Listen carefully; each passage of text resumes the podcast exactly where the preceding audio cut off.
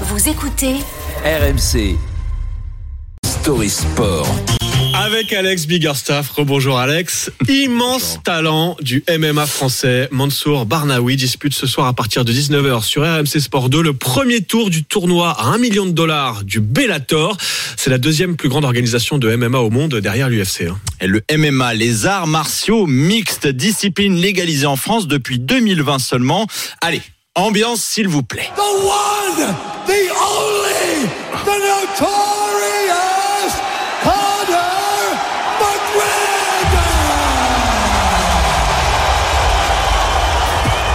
Bruce Buffer, la voix Ouais. de l'UFC. Sympa, non Moi, je l'ai mis en réveil et bizarrement, bah, pas un seul matin, je me suis endormi. Depuis, c'est assez efficace. Alors, pour ceux qui partent de zéro, évidemment, en gros, le MMA, les combattants sont dans un octogone fermé et doivent faire parler leur style de combat, souvent très différent, en quelques rounds seulement. Bon, alors là, on a le décor, mais maintenant, qui est ce mystérieux Mansour Bernaoui qu'on verra donc ce soir? Eh oui, un garçon pudique, taiseux, peu importe qu'il brille ou pas, il est assez décidé sur sa trajectoire. Moi, je suis pas là pour la mille lumière, je je suis là pour gagner.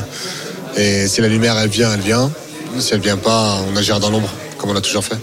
Est méconnu du grand public, mais considéré par beaucoup de spécialistes comme le meilleur combattant du MMA français, toutes catégories confondues. Mansour Barnaoui est né en Tunisie, pays qu'il représente en combat, alors qu'il a débarqué en France avec ses parents à l'âge de deux semaines. Il a grandi à Malakoff, près de Paris, où il s'essaie rapidement au parcours en milieu urbain et surtout au skateboard. Puis, l'ascension démarre dans les sports de combat. Il enchaîne les succès. Problème, le MMA, à l'époque, les amis, n'est pas encore autorisé en France. Donc, il est obligé de, de s'expatrier. Eh oui, des Émirats arabes unis jusqu'à la Chine en passant par le Canada, la Suisse, la Russie ou encore la Corée du Sud, Barnaoui a bourlingué à travers la planète pendant sept ans. Il a fait briller les couleurs du MMA français, sauf que son pays d'adoption lui a pas très bien rendu. L'administration l'a privé de passeport tricolore car il ne pouvait présenter que des contrats de travail à l'étranger depuis sa majorité, ce qui n'a pas empêché de taper dans son portefeuille en lui faisant payer des impôts pour ses combats au-delà de nos frontières. Ah oui, donc il se bagarre aussi avec le fisc. Si Ouais. je comprends bien. Ça.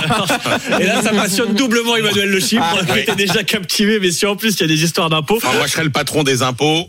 Je ferai attention.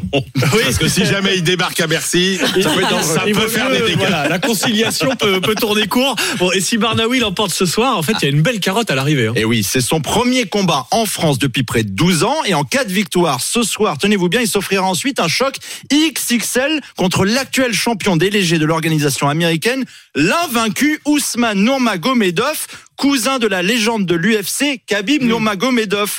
Et si jamais Barnaoui venait à remporter le tournoi, vous savez ce qu'il ferait du million de dollars, vous? Non non, vous ne savez pas? Bah. Eh ben, il a dit qu'il s'achèterait tout simplement un skateboard. Voilà. Ah bah, ce Ah sera bah, un beau un skate. beau, ouais, Barnaoui c'est est décidément un ovni, Il les a amis. en acheter quelques-uns. Enfin, même si, à mon avis, s'il gagne un million de dollars, euh, euh, Bercy sera vigilant. n'est-ce Ouais. pas? Le chiffre, il y aura, quelques- il y aura peut-être quelques impôts dessus.